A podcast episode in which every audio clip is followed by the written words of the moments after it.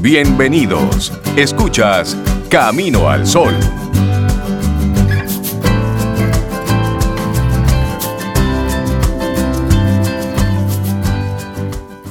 Y bueno, nuestra siguiente entrevista, nuestra siguiente colaboradora ya, porque no es la primera vez que nos visita, trae un tema súper interesante que pudiera agudizarse en estos días, en estos estos días de confinamiento, de susceptibilidades en la personalidad, pero también en todos estos días relacionados con política, que aunque, bueno, ya se, va cerrando, porque verdad, pasó un proceso ya, pero siempre hay cosas que van quedando como, como temas de conversación por muchos meses inclusive. Jessica Valdés, psicóloga, experta, habla con nosotros hoy sobre el irrespeto en las redes sociales. Hola Jessica, buenos días. Hola Jessica. Bienvenida a Camino Buenos días, gracias por la invitación. Qué bueno que la aceptas otra vez. Qué bueno tenerte con nosotros para hablar sobre el irrespeto en las redes sociales. El Vamos a hablar primero sobre el irrespeto y luego su impacto en las redes y en otros medios que se han estado utilizando. Yo creo que ahora mismo en la sociedad se está viviendo mucho irrespeto. ¿Qué es el irrespeto, Jessica? Si pudiéramos Yo te lo voy a plantear desde el positivo primero. ¿Qué es el respeto? Yo soy de las que creo que empezamos, vamos a hacerlo así primero, respeto. perfecto. Porque creo que ahí empezó, empezamos a perdernos. Respeto es consideración por el otro. Respeto es que yo tenga la capacidad de valorarte como persona y de honrarte, aunque yo no comparta tus acciones, yo te respeto por el hecho de ser persona. Simplemente por ser persona te debo de respetar. El irrespeto cae en una intolerancia, en una soberbia, porque cuando yo creo que el mundo tiene que ser como yo quiera, yo me vuelvo irrespetuosa. La ausencia de valores me hace un ser irrespetuoso y también la falta de educación. Entonces el respeto también tiene mucho que ver con no querer cambiar al otro. Cuando yo te respeto, yo te acepto como eres. Y a partir del momento que yo quiero que tú seas como yo o que hagas las cosas como yo o que empieces como yo, ya yo estoy siendo irrespetuoso contigo. Es bueno que lo plantees así. Primero, ¿qué es el respeto? Porque ahí nos damos cuenta de cuántas cosas hemos ido perdiendo.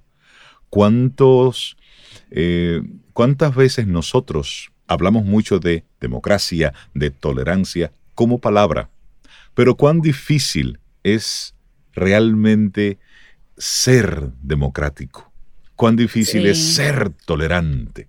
Entonces, cuán difícil es aceptar la diversidad, que podemos utilizar esa palabra de moda en algún momento cuando yo quiero ser relacionado y o vinculado, ahora mismo se utilizó mucho en estos procesos electorales, se, se hablaba mucho de eso, pero del dicho al hecho hay un trecho importante. ¿Y por qué hablamos hoy sobre el irrespeto en las redes sociales, Jessica?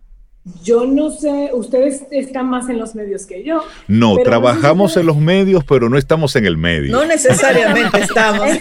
porque generalmente uno asume, buen punto, gracias, porque generalmente uno asume que el que trabaja en los medios está en contacto constante y no necesariamente. No necesariamente. Pero es algo, no es necesario, pero hay algo que yo personalmente he empezado a observar y es el ataque y la agresión que está habiendo en las redes sociales eh, a nivel personal, político, a nivel de influencia, influencers, o sea, una agresión y unas rabias al otro que me deja perpleja. Y yo no sé si la sociedad se ha dado cuenta que el respeto es vital para convivir, porque a partir del momento que yo te falto el respeto, viene la humillación, viene la manipulación y viene la violencia. ¿Qué estoy empezando a ver? Que no estamos distinguiendo el derecho a dar mi opinión con el derecho a ofender y agredir y a lastimar a otro. Si bien es cierto que yo tengo derecho a opinar, yo no tengo derecho a dañarte. Y otra cosa importante, las personas nos estamos acostumbrando a atacar al ser humano. Se ataca el hecho, no se ataca a la persona. Cuando yo ataco el hecho, yo te doy la oportunidad de cambiarlo, de entender que tú tienes tu manera y yo tengo la mía. Pero cuando yo te ataco a ti como persona, lo llevo a lo personal te lastimo, te dejo en una vulnerabilidad que no tengo derecho. Y me entristece ver también que en los medios se cree que como es un Instagram y es abierto, voy a usar el Instagram, eso me da derecho a mí a decirte lo que yo quiera, porque yo quiero y porque tú eres figura pública. Eso no es así.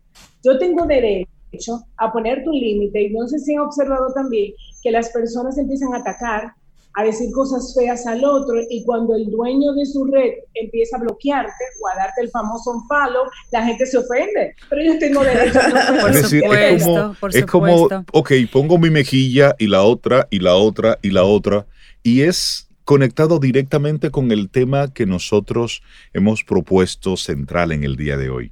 Esa proactividad, pero tampoco, pero también es evitar el que te estén zarandeando tú puedes poner como persona tu límite y decir, óyeme, no me puedes seguir ofendiendo, no me puedes seguir maltratando, no tengo que tolerar el que tú quieras decirme todo lo que quieras decirme de forma pública y yo simplemente quedarme eh, estático recibiendo todo lo que tú me quieras dar. Y lo penoso, Rey, es que eh, eh, utilizan eso de, de ataque personal, como dice Jessica, cuando alguien plantea argumentos. Entonces, como no tienen con qué defender, se van al plano personal. se van al plano personal. Jessica, cuando antes de las redes sociales, cuando no existían las redes sociales, tú no conocías a 600 mil personas, tú conocías 25 y te relacionabas con 25. Y si tú disentías de una de esas personas y tú querías expresarlo, tenías que expresarlo por teléfono o en persona o te lo tragabas si no tenías el valor de decirlo.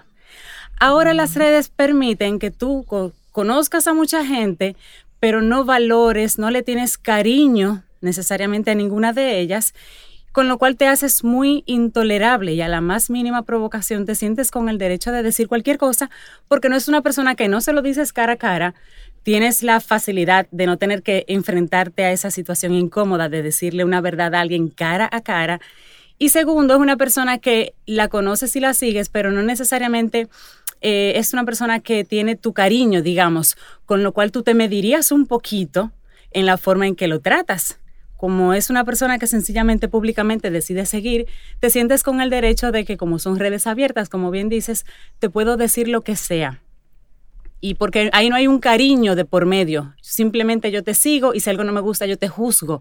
Cuando es una persona que yo quiero, yo la tengo cerca y si hay algo que no me gusta, yo se lo digo, yo se lo sugiero, yo se lo, se lo tolero, lo manejo.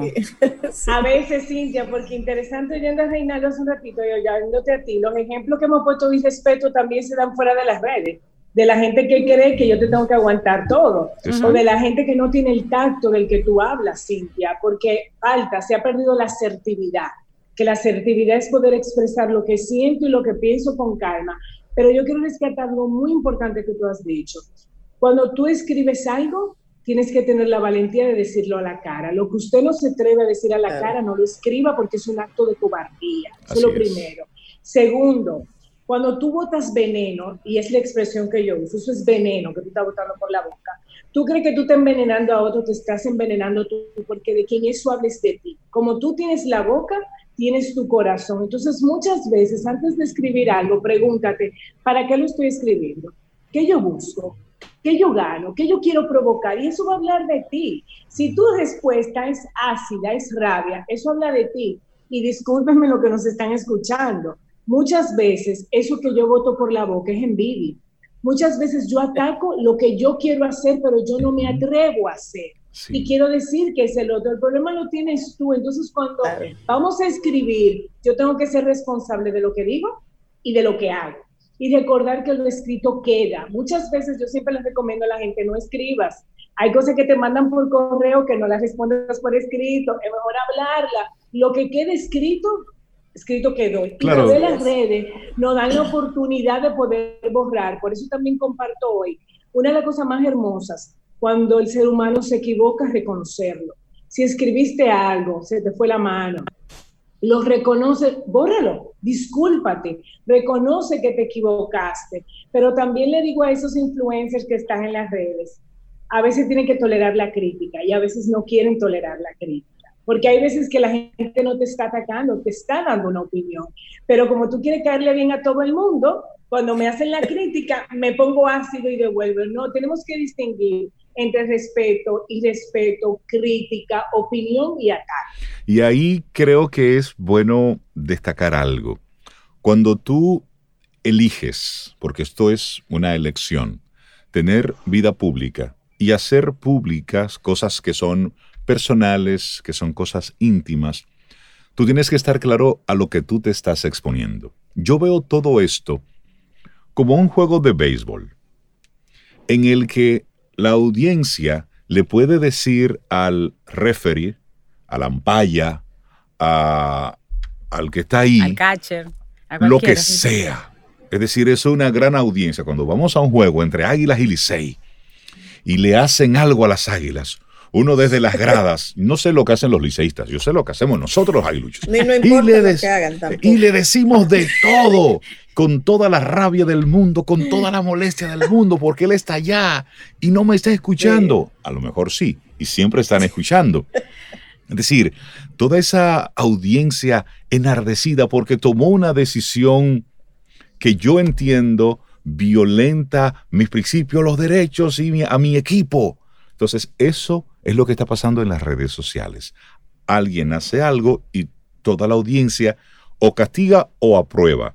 Lo que es quienes están en el terreno de juego tienen que estar claros que en la audiencia habrá gente que no necesariamente les va a gustar las cosas que digan o que hagan. Tú te estás exponiendo a eso. Ahora bien, quiero rescatar una palabra que decía Sobeida. Argumento. Cuando yo no tengo un argumento para decir que no estoy de acuerdo contigo, me voy al campo personal y automáticamente ya me estoy descalificando para opinar sobre algo. Y, ahí es donde entiendo que nosotros debemos profundizar un poquitito. Cuando nosotros descalificamos al otro por la persona, no por el argumento, no porque tenga o no tenga razón o lo que yo piense al respecto. Decía ese gran filósofo, Clint Eastwood, en la película El bueno, el malo y el feo. Opiniones, y eso tiene todo el mundo. Sí, el eso vea la película y luego usted me entenderá. Pero si todos tenemos opiniones, y como todos tenemos opiniones y todos tenemos un medio nos sentimos con el derecho de poder decirle a cualquier persona lo que yo entiendo. Pero como muy bien dice Jessica Valdés, eso habla es de ti.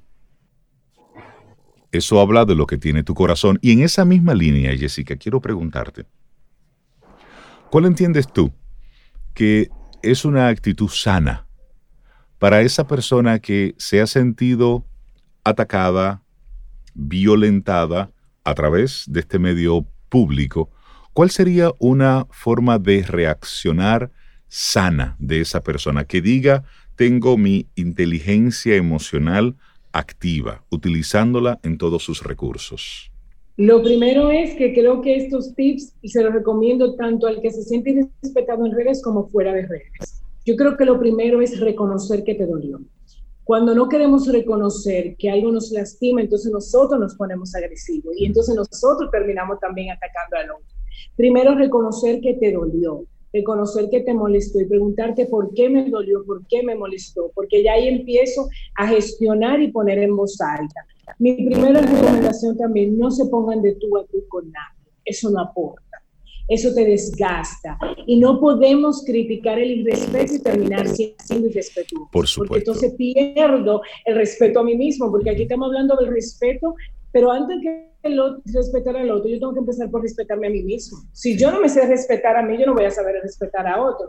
Cuando yo hablo, hablo de no ponerte de tú a tú, es no gritar, no insultar, no ofender, no, no acabar al otro con el otro. A que yo invito a mis amados y queridos límites. Poner límite, poner límite es a esa persona que te escribió en las redes. Mira, valoro tu opinión porque te respeto como persona, pero no me gusta tu forma de hablar. Si tú quieres continuar siendo mi seguidora, tienes que manejar tu lenguaje. No lo quiero manejar, pues lamentablemente te voy a tener que sacar. Eso es mi derecho, pero a veces no queremos poner límite por lo mismo de siempre, queremos que todo agradarle a todo el mundo.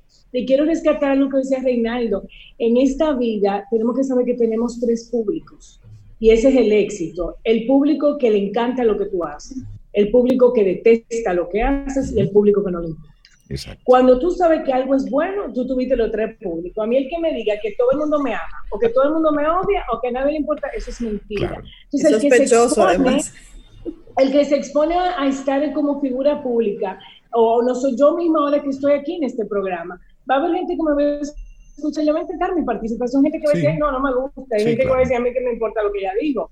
Pero eso no quiere decir que no soy buena, eso quiere decir que para los gustos los colores. Claro. Entonces, toda esa conciencia que hay, que hay que crear. Claro. es un tema de autoestima personal, saber cómo manejarse, porque no a todo el mundo le vamos a Y algo, que, y algo que siempre comparto, perdón, y es un consejo de vida, de esos consejos no pedidos, pero que me gusta dar, porque a veces los consejos que no son pedidos no caen bien. Aprende en la vida a negociar todo, pero no negocio una cosa, los valores. Claro. Yo tengo mi filosofía de vida. Cada vez que conozco a alguien empiezo a crear una relación. Yo voy a negociar contigo lo que sea, pero hay una sola cosa que yo no negocio, el respeto. A partir del momento que yo negocié el respeto, me perdí a mí mismo. Entonces, es muy importante tomar eso en cuenta. Sabes que escuchando a, Jessica, hoy estamos hablando de las redes sociales, pero en radio, de manera tradicional, se conocía los interactivos. Era un grupo de personas que estaban escuchando un programa de radio y su trabajo era llamar a los diferentes programas de radio para defender y o atacar. Entonces, es lo mismo que está sucediendo ahora. Hay personas que su trabajo oficial es criticar, cuestionar, es decir, es ese que está siempre empujando, enchinchando. Y hay personas que han asumido su vida de esa manera. Es decir, ante todo, ven siempre lo que falta. Ante todo lo que hay, lo que ven es un poco para... Y el mundo, para que sea mundo, necesita de todo. Ahora bien, vamos a hablarle un poquitito a esa persona que encuentra en las redes sociales ese espacio para, para que sea su desahogo. Y que eso está diciendo de ti.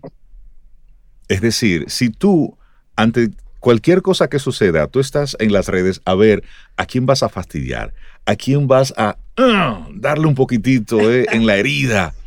¿Qué dice eso de ti como persona? Es decir... Eh, exacto. No, que me, me, me, gusta, perdón, tu pregunta, ¿qué dice de ti? Sí. Porque cuando alguien se sienta a pensar qué dice de ti, ahí están todas las respuestas.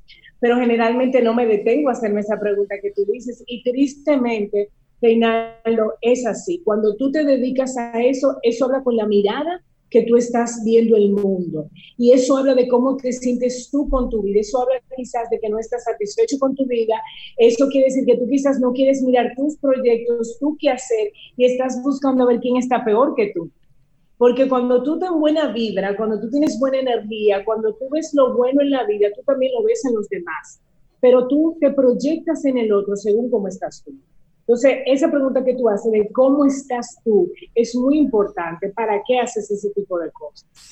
Jessica Valdés, psicóloga. Hoy el tema que nos trae es el respeto en las redes sociales. Muchísimas gracias por darnos luces y ojalá que sirva para esa, para esa reflexión. Cómo tú recibes lo que te están dando desde los diferentes medios, pero también tú cómo te, cómo te vas comportando. Que tengas un excelente día, Jessica. Muchísimas gracias. La gente para ponerse en contacto contigo. Pueden comunicarse conmigo al 829-850-1812 o en mis redes sociales, Jessica Valdés. Buenísimo. Que tengas un, excelente día. Jessica, gracias. Igualmente, gracias. Muchas gracias, Jessica.